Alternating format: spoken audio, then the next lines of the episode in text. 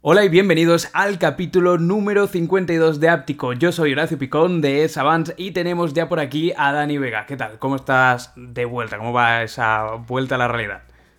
Pues nada, muy buenas Horacio y muy buenas a todos los oyentes y pues la verdad es que con muchísimas ganas. Estoy todavía, tengo que admitirte que estoy, bueno, eh, entrando un poquito tanto de los vídeos que hago yo como el trabajo normal, o sea, estoy un poquito oxidado todavía, pero bueno, eh, también me faltaba todavía el podcast por, por bueno, por hacerlo, por volver, digamos. ¿no? Sí, sí, sí. Sí, y ya pues bueno, volviendo a la rutina y bastante bien, no, te, no me puedo quejar, la verdad.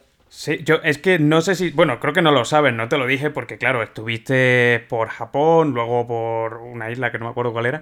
Maldiva. Japón también es una isla, o por, por Maldiva.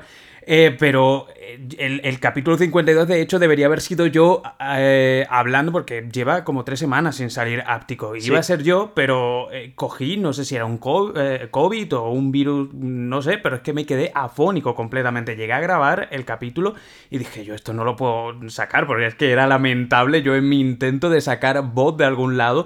eh, ronquísimo, no, no, fatal, fatal. Entonces, bueno, aquí estamos de vuelta. Tú volviendo a la realidad, yo volviendo también a la realidad de áptico que tanto me gusta hacer. Así que bueno, vamos a comentar muchas cositas, vamos a hacer un pequeño resumen de, mm, a modo de sumario de, de las noticias que vamos a tratar. Gracias a todos los que habéis esperado pacientemente este nuevo capítulo, que me consta que sois muchos, cientos y cientos, y no estoy exagerando, literal. Y bueno, en este capítulo vamos a hablar del nuevo sistema operativo de Xiaomi, HyperOS o HyperOS, ya me dirás cómo le dices tú, porque yo lo he escuchado ya de varias formas. también vamos a hablar de los Xiaomi 14 y 14 Pro, que ya han sido prácticamente desvelados por la propia compañía a pocas horas de la presentación oficial. También vamos a hablar brevemente de la polémica del mercado gris mexicano, que eh, básicamente ha bloqueado, ha, ha estado durante un tiempo bloqueando varias marcas, algunos dispositivos comprados fuera del país. Yo creo que es un tema que merece la pena tratar. Eh, hablaremos también de los nuevos procesadores top, tanto de MediaTek como de Qualcomm, que se van a presentar en las próximas semanas. También vamos a hablar de eh, un os lo digo a, a, modo de titular, pero ojo que no es clickbait, o sea, es literal, que es lo triste o lo preocupante. Ahora ahondamos en esto de cómo Amazon, eh, Reino Unido, vendió durante unas horas un producto que se convirtió, convirtió en top 1 eh, que eran botellas básicamente rellenas de pis, a ellos lo dejo, eh, ahora, ahora andamos en esto, es que es bastante fuerte esa noticia, y también entre otras cosas de eh, los despidos en Nokia, que se cuentan por miles, de SpaceX, de Tesla, de las limitaciones del grafito por parte de China en el mercado mundial, así que bueno, comenzamos, venga, que, que, hay mucho de qué hablar, comenzamos hablando de Xiaomi. Sí, vamos a hablar de ese sistema operativo que ha saltado la sorpresa, ¿no? Todo el mundo esperaba que fuese a salir en unos pocos días. De hecho, ya han confirmado que se va a presentar el próximo 26 de octubre. Nosotros estamos, estamos grabando el 24, o sea que básicamente pues va a salir el jueves de esta misma semana. Si no me equivoco, mm. es a la, a la una de la tarde aquí en España, a las 7 allí en China. Y el sistema operativo, pues como tú has dicho, se llama HyperOS. No sé si se llamará así o no, pero bueno, yo Hyper. es como le digo. Sí, es Hyper. Ya, ya, no sé, es, que, es, que, realmente, eh, según la, la, la, pronunciación inglesa, o bueno, sí, en inglés sería Hyper o, o, algo así. No sé cómo lo habrá dicho el, o cómo lo dirán en la propia presentación, pero bueno.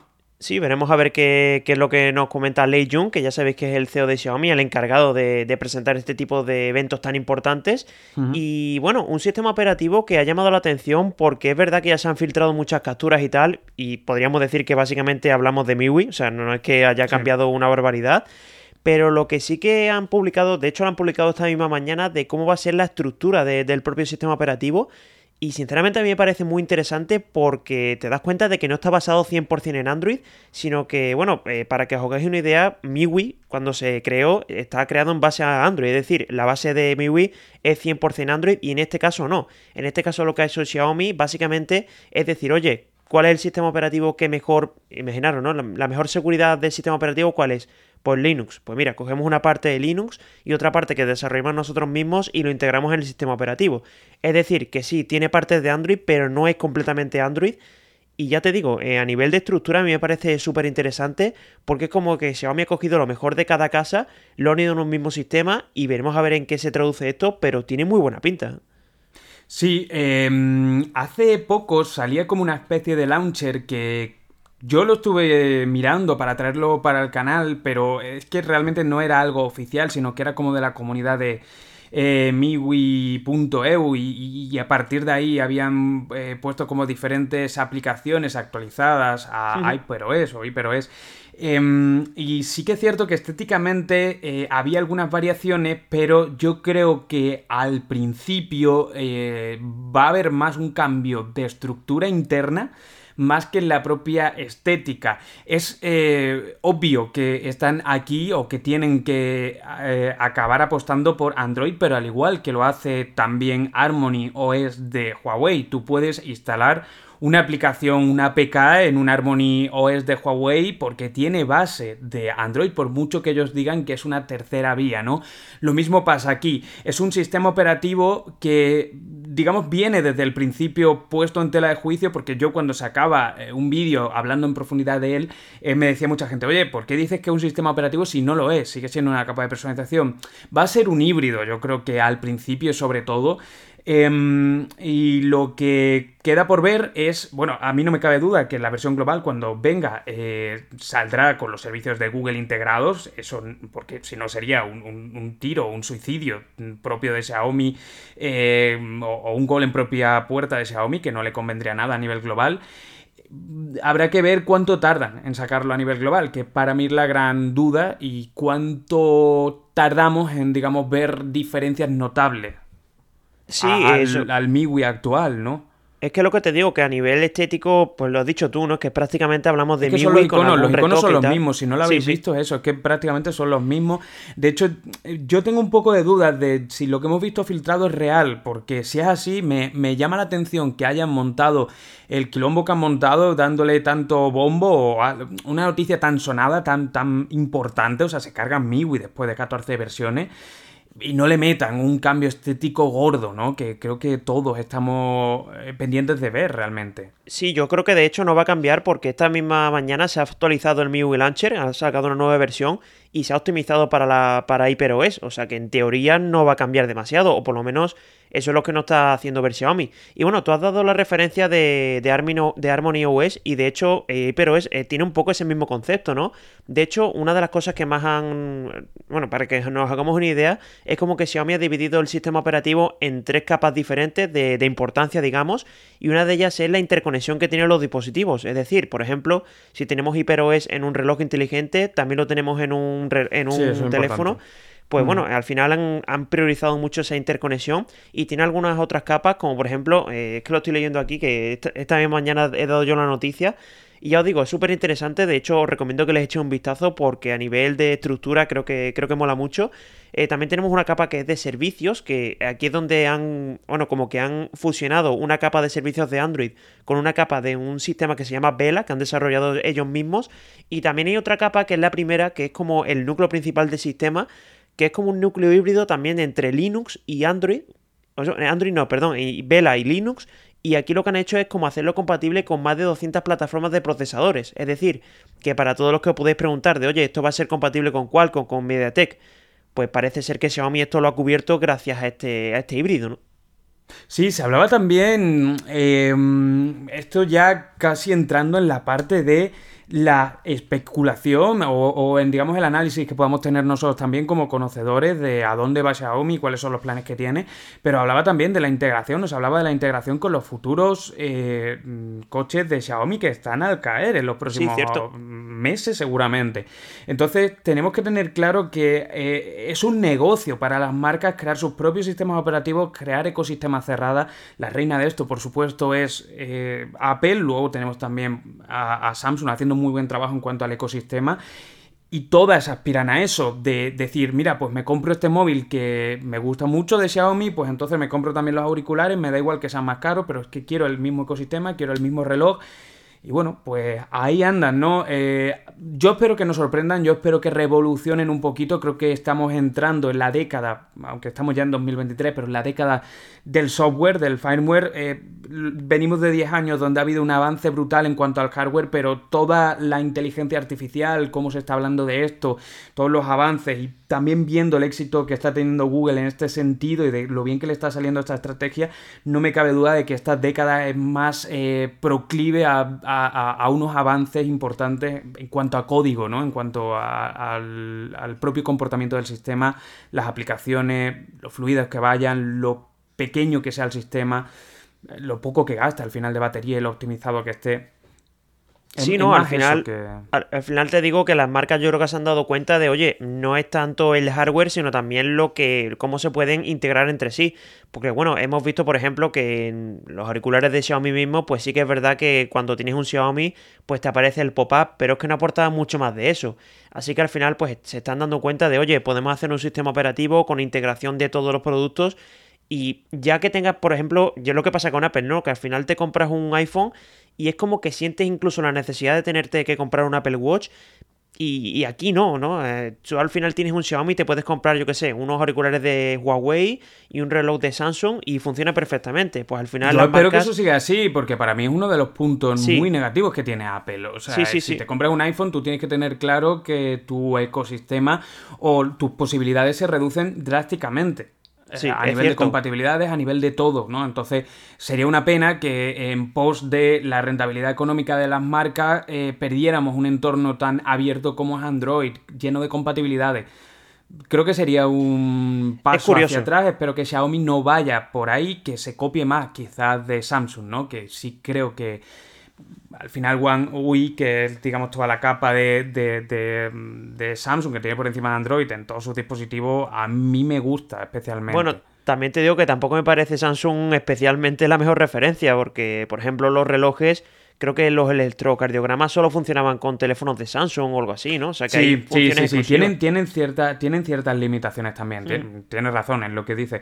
Mm, pero bueno, o sea, al final son como pequeñas cosillas que ponen de limitación. Eh, no estoy justificando en absoluto esto, pero sí que, eh, hombre, puestos a poner en una tabla tiene muchas menos compatibilidades Apple que, Samsung, ¿no? En un entorno general, por supuesto.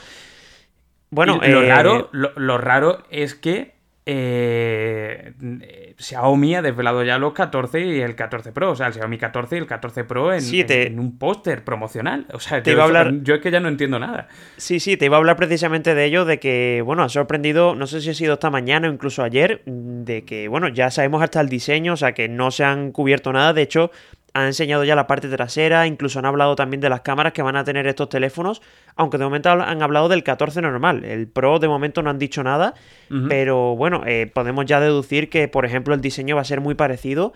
Y un diseño que yo no sé tú, pero mm, tampoco es que haya cambiado tanto, pero me da la sensación de que están yendo un poco hacia atrás a nivel estético, ¿no? O sea, la parte trasera no sé, tío, es que no lo sé ni calificar. Parece una vitrocerámica con esas tres cámaras, con el flash. A mí no me convence demasiado. Tiene, pero tiene, un aire al 13, ¿no? Que bueno, de hecho yo el 13 lo tengo. Sí, muy parecido. quiero decir, es que se parece, se parece mucho. Yo creo que le han puesto a lo mejor un poquito más gordito, ¿no? Le han puesto más cuadrados los laterales.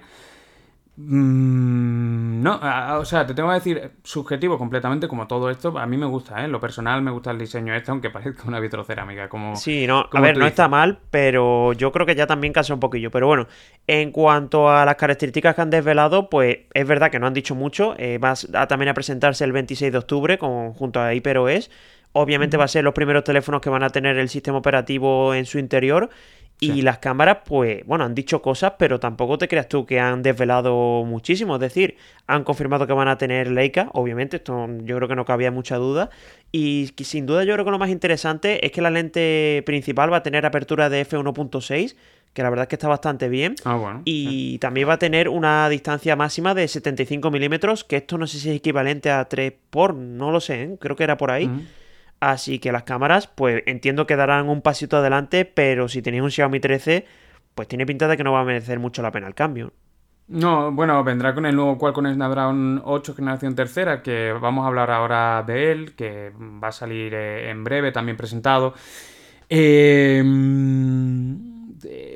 es que estamos en, lo, en este punto muerto un poco de hardware que cada vez casi tiene menos... Eh, mira, o sea, hay una cosa clara. A mí me llama mucho la atención cómo ha sacado Apple el nuevo iPhone y el anuncio que te ponen en la tele es de un meteorito viniendo desde el espacio y diciendo, hostia, que le hemos puesto ahora titanio. titanio, así que no tiene para, para que veas, ¿eh? hasta el punto, o sea, algo muy básico, pero es que es real. Eh, no sé qué, qué, qué tipo de eh, input, qué tipo de mensaje de cara al consumidor pueden llevarle para decir, mira, cómprate este si tienes la generación anterior. No. O sea, yo creo que incluso no estamos muy lejos de que comencemos a ver cómo salen dispositivos cada dos años.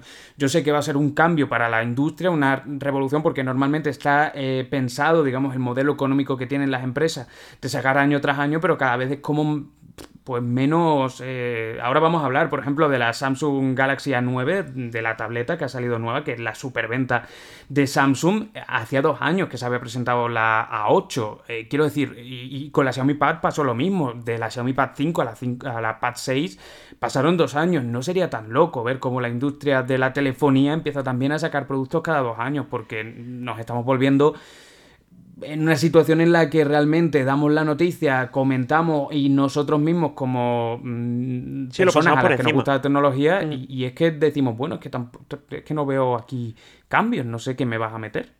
Sí, de hecho, bueno, Xiaomi ha comentado de las cámaras que, bueno, las características que va a tener es mayor entrada de luz, por ejemplo, respuesta más rápida del obturador, un bokeh. A lo mejor le meten una pulgada al, al, 14. Sí, pero aún Igual que tenía el 13 Pro el año pasado. Pero aún así, son cambios que sí, hace mejores fotos, pero es que ya me lo espero. O sea, no tiene. Y va a ser más potente, pues sí, también me lo espero a ver, es lo que dices tú, se está llegando un techo de hardware que al final pues el usuario se está dando cuenta de que no es necesario cambiar de teléfono todos los años y menos en la gama alta, o sea, ya en la gama media pues mira, pero en la gama alta ni de lejos. Y bueno, pues no sé, yo creo que van a tener que remodelar un poco la estrategia de lanzamiento porque, lo dicho, es que incluso nosotros mismos que somos apasionados y tal, pues incluso nos empieza ya a aburrir un poco, pues imagínate una persona que no esté muy enterada. Es que a ver, eh, tampoco me quiero parar aquí mucho en esta primera parte, nada más que Xiaomi, pues quedan un montón de noticias, pero me parece un debate interesantísimo y yo lo he pensado muchas veces. Eh, es que no es siquiera aburrir, es que realmente la, cosa es que no... Em, es que si no hay cambios reales, o sea, ¿para qué, para qué presenta un nuevo dispositivo? Es más por la dinámica que teníamos años anteriores. Y, y si esos cambios además se están pudiendo traducir al software, Quiero decir, a lo mejor preséntame una nueva versión de software eh, un año sí y al siguiente me presentas un nuevo hardware y al siguiente me presentas un nuevo software y al siguiente me presentas un nuevo hardware. O sea, eso podría estar bien, que se fueran escalonando las novedades de software, hardware, software, hardware, ¿no? Tendría mucho más sentido de lo que nos encontramos actualmente. Pero sí, bueno, veremos a ver con qué nos sorprende, porque luego siempre también nos tengo que decir, no sembremos la desazón cuando, bueno, mañana cuando sale este podcast, que saldrá este capítulo el miércoles, mañana jueves cuando se presente el Xiaomi seguro que hay novedades y hay cosas guay, ¿no? Pero, pero bueno, es eso, esa sensación, ¿no? Que tenemos y viendo el diseño de los dispositivos, pues queda evidente, ¿no? Que, que van a haber poquitos cambios. Sí, y bueno, ya por último, para cerrar con Xiaomi, que como dices tú, nos estamos alargando un poco, también se van a presentar, bueno, se va a presentar, mejor dicho, el Xiaomi Watch S3, un reloj que va a ser también el primer reloj de Xiaomi que va a llevar HyperOS, es decir, no va a llevar Wear OS, no sé si se ha confirmado todavía, pero tiene pinta de que no, o sea que no, no, lo va, no va a ser así. Y quizás lo único así llamativo del reloj es que la parte delantera tiene como un anillo que se puede intercambiar, es decir, que va a ser como un diseño muy entre comillas modular, pero fuera de ello, pues que se parece muchísimo al S2. Tampoco es que cambie mucho, ¿no? Esto se parece mucho al Cyberwatch, creo que era Cyberwatch de, sí, creo que se llamaba así. Que, que se le cambiaba lo que es la carcasa.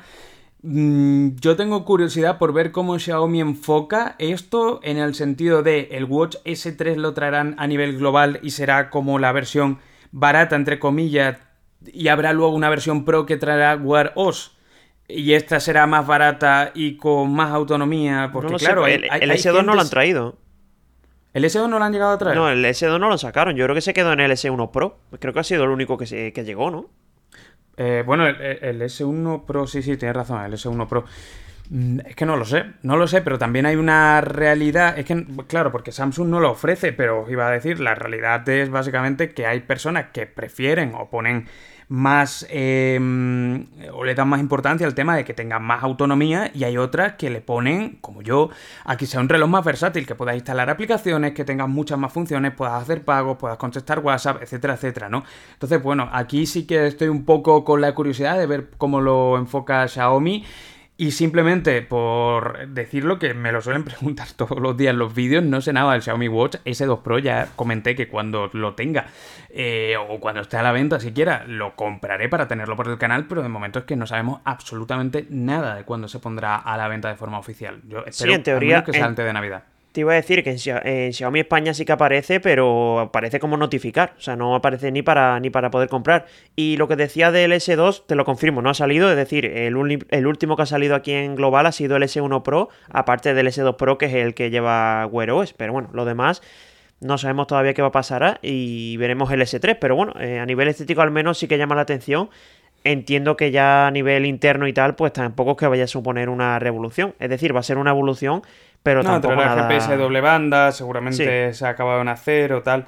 Sí, eh, bueno, pues veremos. Y luego sacan cosas, simplemente quiero acabar con una pullita para Xiaomi, eh, sacan, sacan cosas como la Xiaomi Band 8, que me parece un buen producto, y lo sacan, por ejemplo, sin poder contestar WhatsApp, que esa es una de las cosas que hemos perdido de cara a la Xiaomi Band 7. Yo no sé si vendrá en alguna actualización, pero eh, no se puede a día de hoy. Es algo bastante absurdo. Bueno, y, con eso pasamos ya a lo que... Bueno, la siguiente noticia que, íbamos a comentar básicamente era la que os decía de pasada, de que Samsung acaba de lanzar al mercado la Galaxy A9 y A9 Plus.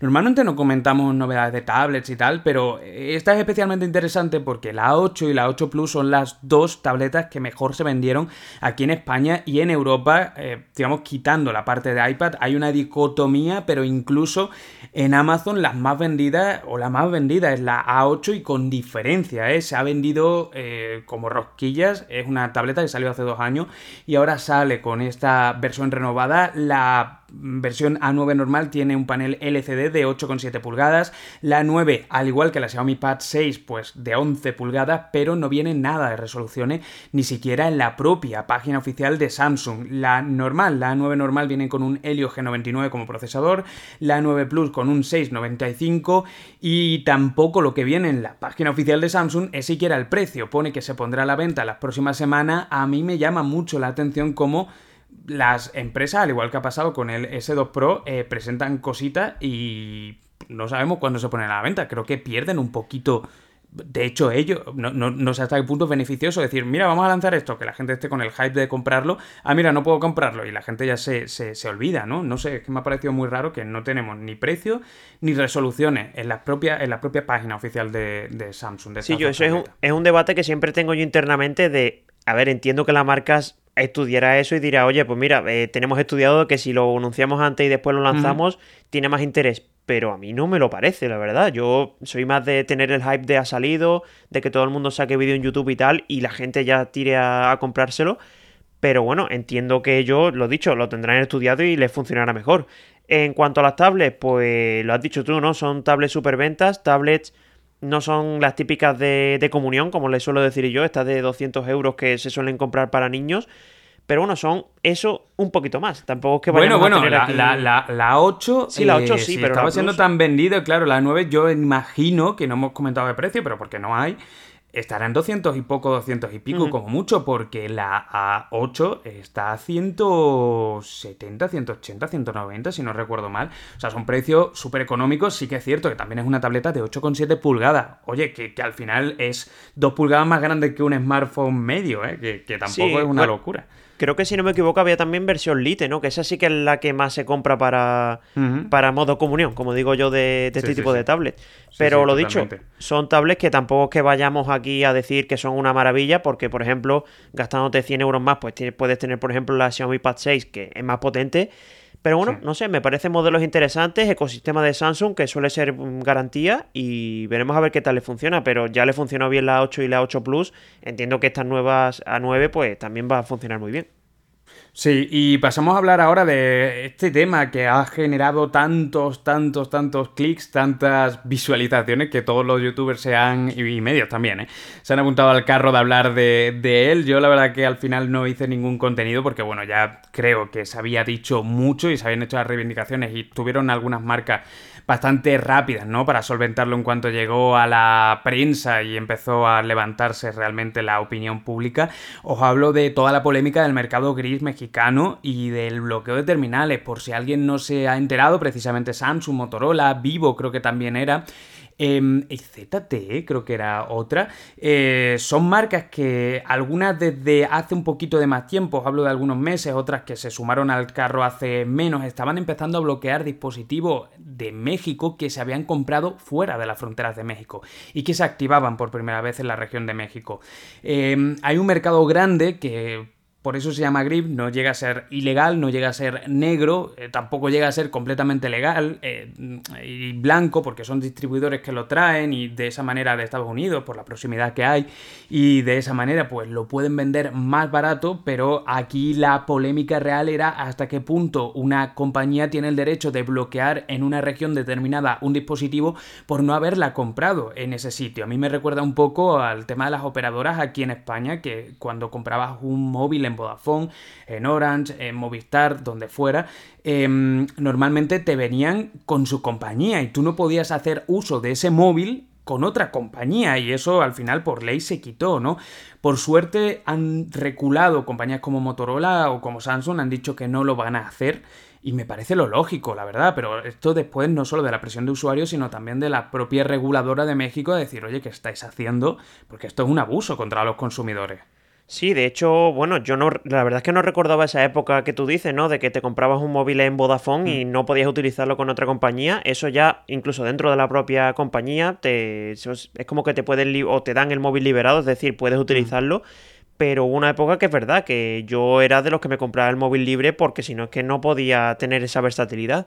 Y esto, pues, bueno, al final está bien que lo hayan solucionado rápido, pero ya el hecho, el simple hecho de haberlo ejecutado, a mí ya me parece criticable, pero bueno, al menos, Es entre feo, ¿eh? comillas, sí, sí, podemos feo, darnos feo. con un canto en los dientes porque ha sido rápido. Al menos algo es algo. Sí, eh, yo os tengo que decir que no me sorprendería que algo pareciera eh, o, o algo pasara de aquí a poco en algunos fabricantes. Y es que al final, mirad lo que ha pasado con la Xiaomi Band 8, de que mm, históricamente todas las generaciones de Xiaomi la pudiéramos pasar al firmware global y por primera vez la Xiaomi Band 8 no se ha pasado, no se ha actualizado al firmware que tiene el resto del mundo al salir la versión global al mercado, indica que Xiaomi no está por la labor de que, mm, digamos, eh, parte de sus ventas vengan directamente de usuarios que compran en AliExpress o donde sea pulseras en China o móviles en China.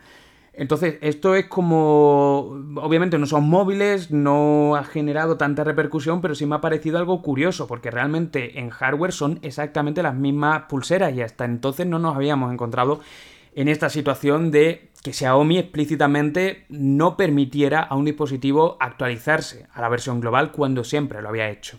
Entonces, bueno, tampoco hay, hay varios ejemplos ¿eh? de esto y, y- al final está el poder de las compañías de hacerlo y también el de los usuarios de quejarse y que te echen cuenta. Sí, es un bloqueo por software. Al final esto es 100% la marca, no pueden excusarse en, bueno, excusarse en, oye, mira, pues no lo he podido hacer por tal, no, tienes el mismo hardware, es el software, o sea, que si no lo haces porque no quieres, o sea, que entiendo que, que no sé, no sé si pasará algo, pero es verdad que, que es curioso todos estos movimientos de la marca porque habitualmente no era así. Eh, no sé si estarán cambiando por alguna intención, pero bueno, es curioso.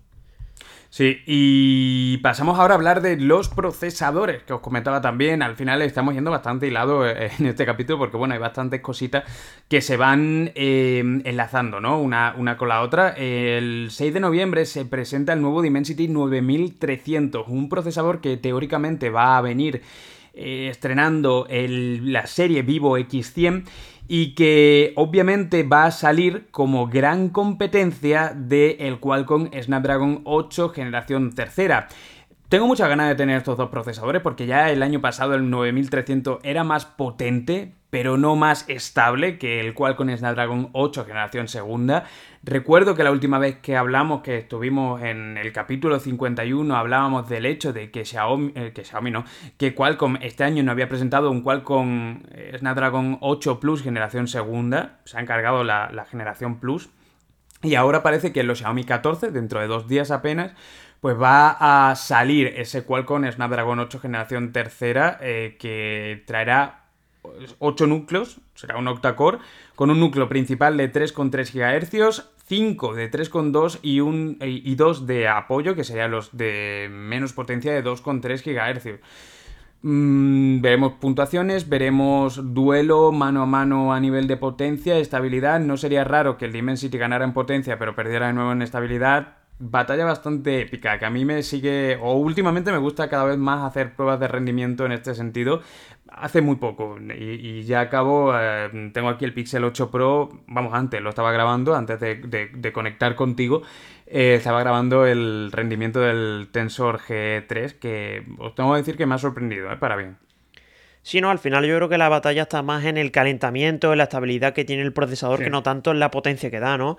Y, también un poco la reflexión que hemos tenido antes con, eh, con los teléfonos. Sí, o sea, está bien que tenga más potencia, que se caliente menos, pero yo creo que a efectos prácticos lo que nos interesa a los usuarios es que gaste menos batería, ¿no? Que sea un poquito más eficiente, incluso que no, se, que no se caliente tanto, pero a nivel de potencia, es que yo creo que te compras a día de hoy un 8 Plus, un, 8 generación 1 y ya está bien. O sea, que yo no creo que vayas a decir, oye, pues mira, es que este juego no me va tan fluido. Pues, por lo menos esa es la sensación que a mí me da. Así que, bueno, sí está bien que lancen nuevos procesadores y tiene que ser así, pero a mí la verdad es que me aburre también un poquito. Lo, tengo, tengo que admitirlo, ¿eh?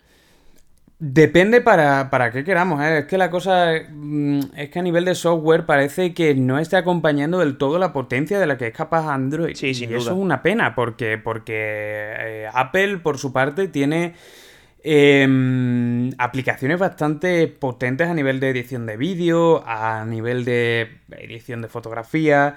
Eh, incluso ahora estaban hablando de temas de juegos todavía más potentes, AAA, ¿no? Se conocen los que son más tocho a nivel gráfico. Y ahora que yo me encontraba haciendo la prueba del Tensor G3, me encontraba como los juegos más potentes siguen siendo los mismos de hace dos años. No, han, no ha habido un nuevo aluvión de nuevos juegos súper potentes y realmente ninguno acaba aprovechando al 100% la capacidad gráfica que tiene un procesador como el que integra el 13T Pro, por ejemplo, el 9200 Plus, ¿no?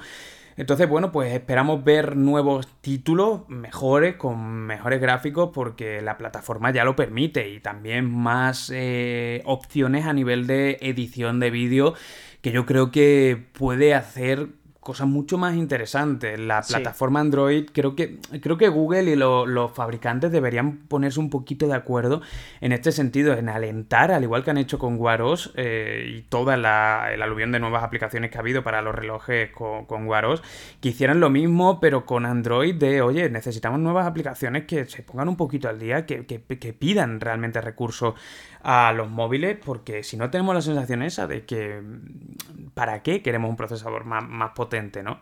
También, yo, bueno, yo tengo que admitir que es un poco mi culpa porque, por ejemplo, ahora para el viaje me puse el Apple Arcade y, al final acabé jugando al Angry Birds. O sea que también tengo yo la culpa de decir, oye, tienes un procesador para mover lo que te dé la gana y al final estás jugando, que al final es un juego de móvil para pasar el rato, que no creo que la gente se ponga a jugar, yo sé, bueno, a lo mismo el Call of Duty sí, que es un poquito más de estar más horas pero no se me ocurre una persona que vaya a estar 8 horas jugando seguidas con su teléfono y necesite una potencia top. Que alguno habrá, ¿eh? que no digo que no, pero no creo que sea lo habitual. Mm, no lo sé. No lo sé. Yo es que no soy gran jugador, la verdad. Eh, pero a nivel de, de, incluso haberme plantado algunas veces de pillarme una Play o tal, y digo, ¿para qué? Si es que no voy a jugar. Entonces no sé, pero alguien que realmente sea jugón, si sacan buenos títulos y tal, Oye, ¿por qué no usar al final el dispositivo que, más tiene en su día a día, ¿no? Y no tener que comprarse otra plataforma, mm, tenerlo él, sí que es una pantalla más pequeña, pero normalmente ya las pantallas que tenemos en dispositivo mm, llegan al nivel de lo que era una PS Vita o PSP o mm, digamos, no, no, llega a ser una Nintendo Switch eh, OLED, que creo que tienen unas pantallas más grandes pero ostras, que se puede jugar bien. Entonces, creo que hay una carencia de software en general en el entorno Android y yo creo que es la batalla que están perdiendo de cara a Apple, ¿eh? o por lo menos esa es la sensación que a mí me está dando. Sí, veremos los próximos años, que él yo creo que va a marcar también un poco lo, el destino.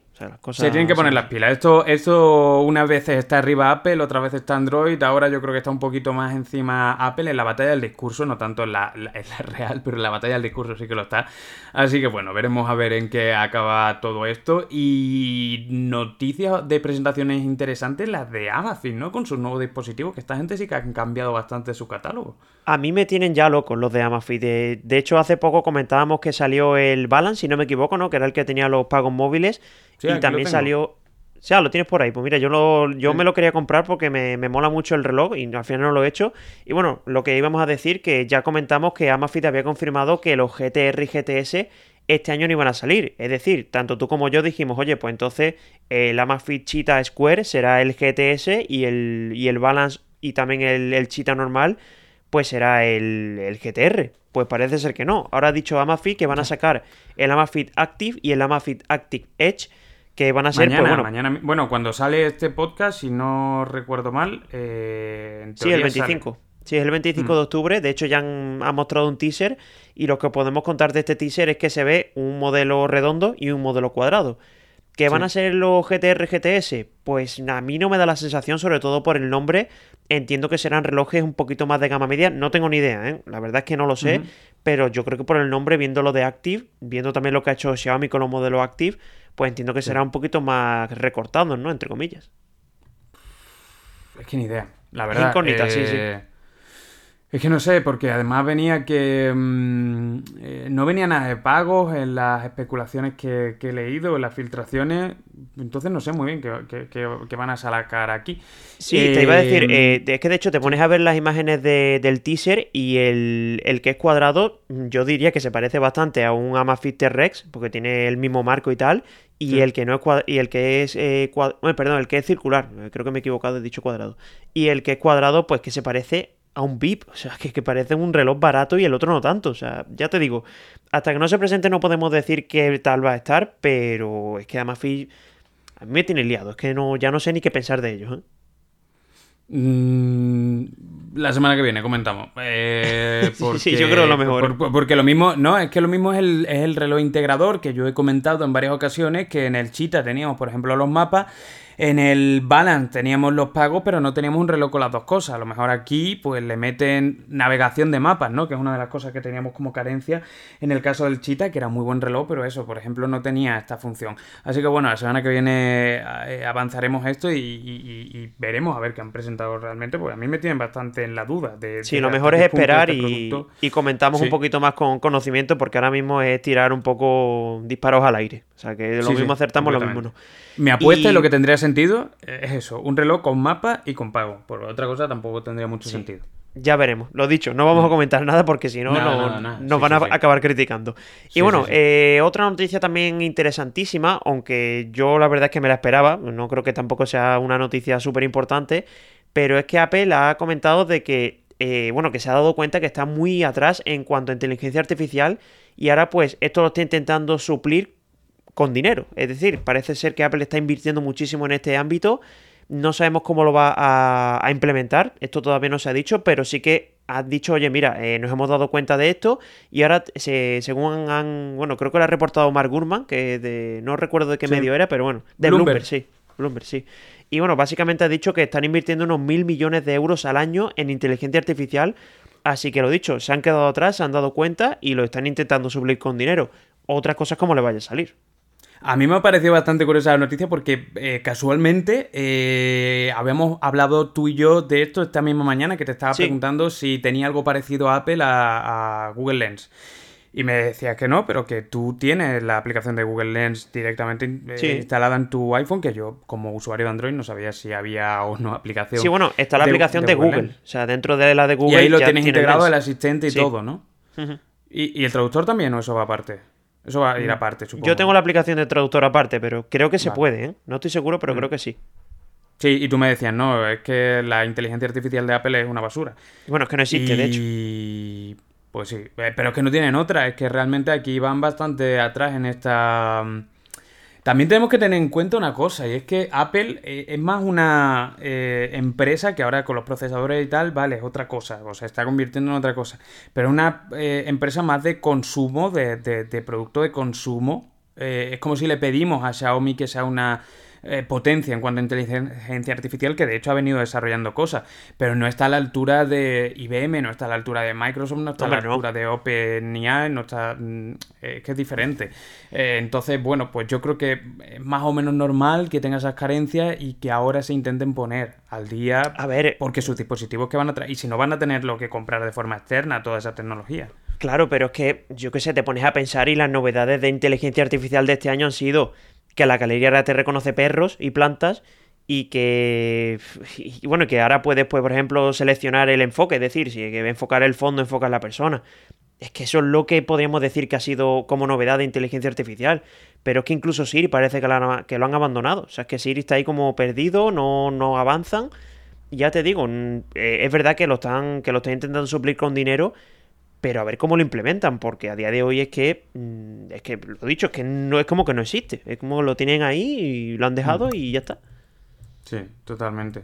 Pues nada, veremos porque yo, creo que tienen, tienen bastante trabajo por hacer, desde luego, viendo la, la, cantidad de trabajo que tienen ya desde hace bastante años hechas otras como Google, Microsoft, etcétera. Sí, y bueno, y voy a cerrar con otra noticia que la has comentado todo también cuando lo hemos, bueno, cuando lo hemos hablado en el, en el sumario. Y es que Nokia, pues parece ser que va a hacer un despido, mm, yo creo que masivo se queda corto, ¿eh? porque es una cantidad de personas bastante importante. Eh, van a ser 14.000 trabajadores para poder ahorrarse 1.200 millones de euros al año. Y parece ser que van a hacer una reestructuración completa de la empresa. Ojo, 14.000 trabajadores es muchísimo. Y esto pues parece ser, según han dicho ellos, que se debe a que, bueno, se ha desplegado muy lento el 5G y al final pues han tenido que tomar esta decisión porque no era rentable mantener todo, toda esta estructura. Y veremos a ver qué, qué, acaba ocurriendo finalmente. Para que bueno para que tengas un poco en contexto lo que supone esto para la empresa ellos tienen actualmente 86.000 trabajadores es decir 14.000 pues sí es muchísimo pero dentro de la compañía pues tampoco que sea una debacle. Pero bueno, eh, tenéis que tener en cuenta que es importante el cese. A ver, lo raro eh, es que también pasa una cosa, igual que pasó con LG, mm, con Sony quizás, no sé, eh, da, la impresión, o incluso con HTC, da la impresión que cuando una empresa deja de vender móviles, se va a la mierda, cuando realmente empresas como Nokia son, o Sony Ericsson, por ejemplo, eh, tienen su base principal en el negocio de empresas, de montar estructura, infraestructura de telecomunicación. Ellos tienen un montón de patentes de 5G y, por ejemplo, hace unos capítulos comentábamos que Oppo se tenía que ir de Alemania el grupo BBK, si no recuerdo mal entero, con OnePlus incluido, porque eh, tenían un módulo que, si no recuerdo mal, era propiedad de Nokia, que era un módulo de 5G, y, el juez alemán dictaminó que había sido una especie de plagio, que era una patente que era de, de, de, eh, Nokia, y entonces se tenía que ir directamente Oppo. Entonces ellos son un gigante gigantísimo en este sentido. Em, y bueno, pues simplemente esa noticia que, hemos conocido que, llama bastante la atención, pero no creo que ni mucho menos sea el fin de la empresa finlandesa, que por cierto, como dato, eh, fue fundada en 1865. ¿eh? Ahí en nada, no siempre dedicándose, obviamente no había 5G en el siglo XIX, pero eh, por lo visto se, se, dedicaban antiguamente a, exportaciones de papel y digamos, era como una empresa, un conglomerado de diferentes empresas que se dedicaban a muchas cosas diferentes, ¿no? Y luego empezaron a, tirar por el mundo de la tecnología.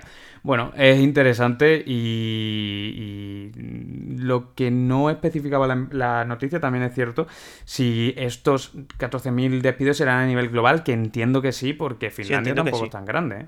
Claro, eh, o sea... Eh, no, te, iba a decir que has comentado lo de las empresas que no se hunden y tal, y me ha recordado a Siemens. ¿Te acuerdas cuando Siemens vendía teléfono y Siemens sigue viva? O sea, que, que un poco pues Siemens ni me, ni, me, acordaba vendiendo teléfono, la verdad. Pues sigue, sigue por ahí. Sí, sí, y Sharp, ahora que lo dices también. sí, sí, es que da la impresión, igual que LG, que mm, bueno, deja de vender teléfonos. Bueno, pues simplemente es que le ha ido mal en ese sentido, pero luego tienen un montón de divisiones. Sí, como Huawei le pasa lo mismo. Sí, sí. Eh, es, un buen ejemplo también.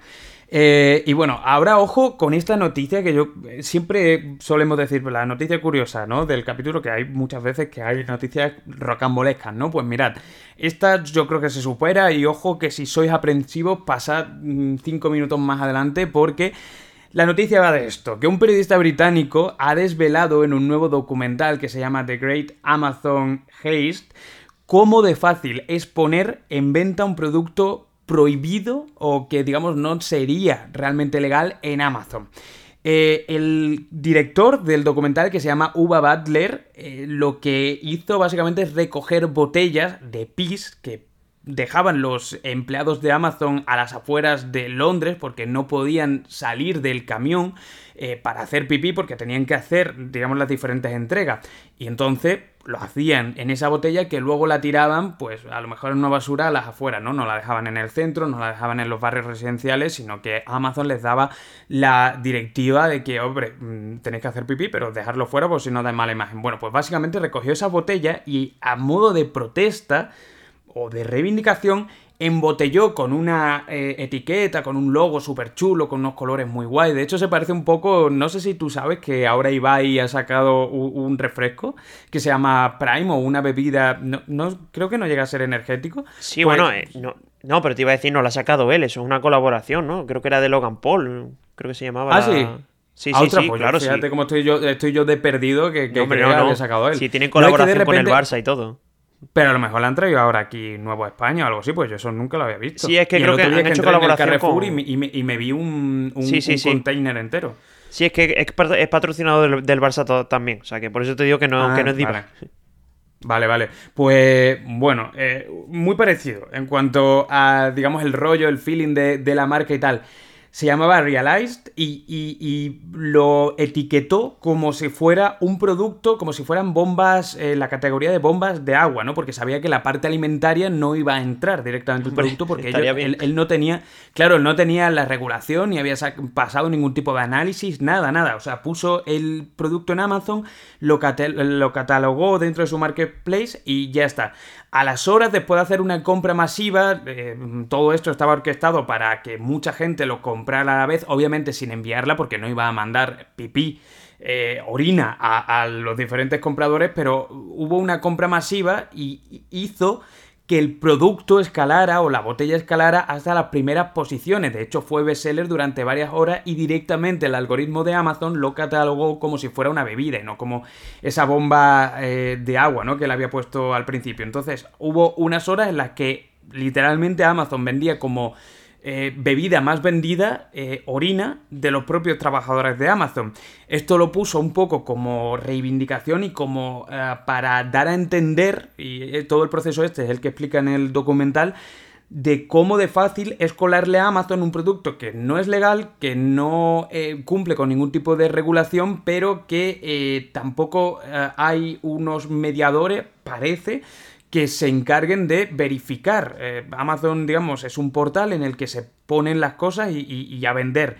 Y esto yo al menos, yo cuando me doy una vuelta por Amazon me doy cuenta de la cantidad, no de orina que se vende, pero sí de clones, de productos de una calidad mala y que están, digamos, en los top 1, top 2, top 3. Parece que habrá personas que se han dado con la clave de cómo llegar a esos top y te ves productos que realmente no deberían estar ahí, pero que, que, son los más vendidos de Amazon, ¿no? Me parece interesante esta, esta forma de verlo, ¿no? Cómo lo ha demostrado. A mí me parece curioso, sobre todo porque no haya, lo dices tú, una persona que se encargue de verificar cada producto. Bueno, una persona, no solo una persona, sino millones de personas, digamos, porque al final pueden entrar millones de, productos al día. Pero alguien o un proceso que, de verificación, ¿no? De que una persona pues se dé cuenta de, oye, mira, esto no es apto para la venta y tal. Ya te digo, me extraña, pero bueno, eh, si lo han comprobado será que, que es así. Y ya te digo, es una noticia curiosísima y que está bien saberlo, sobre todo para tener precaución también de lo que compramos en Amazon, aunque es verdad que tenemos la garantía de devolver y tal, pero bueno, que no es de buen gusto que, que puedas comprar estas cosas, ¿no? estaba pensando, digo, tengo en verdad ganas de ver el documental y, he pensado paralelamente en qué plataforma estará y seguro que en Amazon Prime no, Video no estará. Hombre, seguro que, no. Bueno, molaría ¿eh? que lo hubieran puesto, eh, eh, que, le, que, le, hubiera vendido el producto a Amazon Prime Video, ¿no? Pero tiene que estar guay, tiene que estar curioso. Y... Sí, Sí, no, no, yo, creo que tiene que estar chulo lo que es todo el proceso ese y de cómo lo ideó y tal. Eh, nada, pasamos a la siguiente noticia que es también curiosa, de otro estilo, pero, pero curiosa, ¿eh? interesante. Sí, de hecho, de hecho te iba a decir que puede ser una noticia pues bastante importante porque, bueno, estamos viendo como fabricantes de coches pues se están metiendo muy de lleno en lo eléctrico. De hecho ya muchos han anunciado que para 2030 aproximadamente pues van a ser eléctricos 100%. Y parece ser que Toyota pues se va a meter aquí con, bueno, lo ha puesto tú, ¿no? Eh, lo he puesto por aquí en el guion, que va a dar un golpe encima de la mesa porque acaba de anunciar sus baterías de estado sólido, son nuevas completamente y están prometiendo una autonomía de 1200 kilómetros, que esto ya es brutal, pero también están prometiendo una carga de 10 minutos. Ojito con esto porque puede ser una, bueno, una revolución dentro del sector. Ya sabemos que, Toyota pues, es referente tanto en hibridación como también ahora está intentando hacerlo en la electrificación. Y veremos a ver, están diciendo que entre 2027 y 2028 van a llegar ya estas baterías. Veremos a qué modelos llegan y sobre todo si a la práctica funcionan igual de bien. Y un poco la reflexión de la infraestructura que se tiene que remodelar, pues a ver si Toyota mete caña y por fin ya llega esto de manera definitiva. Sí, eh, simplemente queda esperar. Eh, en principio yo había leído también que lo pretenden poner eh, en modelos híbridos porque al parecer en los primeros estadios de esta batería, que era el santo grial de la automoción eléctrica, va a ser difícil y, costoso producir y los coches van a costar más caros todavía. Entonces, bueno, veremos hasta qué punto llega, pero desde luego estos parámetros y estas cifras que están dando ponen de manifiesto dos cosas. Primero, que no es imposible, eh, por una parte, eh, que la electrificación llegue, pero también la segunda cosa es que quizás nos estamos apresurando mucho en una tecnología que quizás necesita más desarrollo del que se preveía. Si estamos hablando que en 2030 quizás hay alternativas mucho mejores, quedan todavía siete años. Y creo que hubo una derogación o que hubo una... Eh, que, se iba finalmente mm, a, retrasar un poco, pero la directiva europea hablaba de que en 2030 ya no se iban a vender coches de combustión directamente, ¿no? Entonces quizás debemos darle un poquito de más tiempo, ¿no? A la investigación, a estos procesos, porque parece que va a pasar algo, va a haber algo que realmente sea interesante como alternativa, pero todavía queda. Sí, de hecho, hay, yo creo que hay marcas que se están, se están teniendo la piscina demasiado pronto. Creo que era, si no me equivoco, era la Citroën, que por ejemplo la Berlingo ya la dejó de vender diésel porque directamente iban a hacerlas todas eléctricas. En un coche así, comercial, con, que hay, bueno, que de hecho hay mucha gente que utiliza este tipo de vehículos para, para repartir o para su trabajo en el día a día, hacerlo ya 100% eléctrico a mí me parece muy apresurado. Ahora bien, cuando va a llegar esta tecnología de 1200 kilómetros de autonomía, la carga en 10 minutos, pues aquí sí que estamos hablando ya de cosas serias, pero insisto, yo no veo tan, tanta necesidad de tener mucha autonomía y una carga súper rápida, sino más bien de asegurarnos de que los cargadores funcionan, de que la infraestructura funciona, que para mí sigue siendo la gran carencia y que, vamos, está lejos de solucionarse por lo menos aquí en España. Sí, sí, totalmente, totalmente. Veremos, veremos qué pasa. Una vez más eso, el veremos, pero aquí somos mucho de comentar noticias a futuro. Y es verdad, es que parte de la tecnología y de la innovación lleva ese, ese comentar ahora y ver los frutos dentro de unos años, dentro de, unos meses. Y, la, que ha sorprendido mucho es la Tesla Cybertruck que ha aparecido llena de balazos, ¿no? Sí, eh, bueno, se ha filtrado un vídeo a través de redes sociales. De hecho, eh, la propia Tesla no había anunciado nada, sino que, bueno, la gente pues la ha grabado y lo ha subido. Y, es que en el vídeo, para, que lo, para los que no lo hayáis visto, pues básicamente se ve un Tesla Cybertruck, que es esta camioneta enorme que parece un tanque, pues llena de balazos en, una, en una puerta. Y claro, la gente pues haciéndole vídeos de, oye, ¿qué ha pasado aquí? Pues bueno, Elon Musk, que ya sabéis que este tío pues no está muy cuerdo, este tío está un poco loco, podríamos decir. Digámoslo así, sí. Sí, y bueno, básicamente a través de X, es Twitter, pero bueno, eh, tenemos que acostumbrarnos a decirle X, eh, ha comentado de que han vaciado un cargador de tambor de una pistola Tommy en la puerta del conductor de este Tesla Cybertruck. Y, lo que, bueno, básicamente esto lo han hecho para, como para decir, oye, el coche es súper resistente y ninguna bala ha entrado dentro del habitáculo. ¿Había necesidad? No. ¿Es curioso? Sí. ¿Hace gracia? También. Las cosas como son. Sí, parece que la producción y la venta de este vehículo va a ser ya inminente. Si no se han empezado a hacer las primeras unidades en Estados Unidos. Yo creo que eh, en América puede que llegue en algún momento, digamos todo el continente, seguramente México también. En Europa, por las dimensiones del vehículo, yo creo que va a ser más difícil. Sí, sí. Pero, pero bueno, ahí queda ese, ese dato perturbador, ¿no? Como dice Luisito comunica, porque, porque desde luego el vídeo es, para verlo, cómo está acribillado esa Cybertruck, que por cierto recordemos que el recubrimiento que tiene es del mismo que tienen las eh, naves de SpaceX, de la que ahora vamos a hablar en una noticia, en la noticia ya final. Pero antes tenemos que pararnos en esa guerra tecnológica, guerra fría, pero cada vez más explícita entre Estados Unidos y, China. Ya sabéis las diferentes limitaciones que Estados Unidos ha puesto a China para la compra de procesadores de última generación, también para máquinas litográficas de última generación. Bueno, pues ahora China ha dicho que eh, directamente corta el tráfico de grafito, que es un material esencial a nivel eh, tecnológico que también integra eh, gran parte de, las baterías de los coches eléctricos y se quedan ellos todo el proceso, se quedan ellos todo el material. Los coches que salgan de China sí que van a salir con este grafito afuera de las fronteras de, China, si lo venden en Estados Unidos, si lo venden en Europa, pero no van a vendérselo a otras factorías que estén fuera de China, por lo menos de momento. Esto eh, se espera que haga que el encarecimiento del grafito sea mayor, por tanto, el precio hasta que haya unos límites o, que haya una, de nuevo, eh, una liberación ¿no? del grafito, pues suba.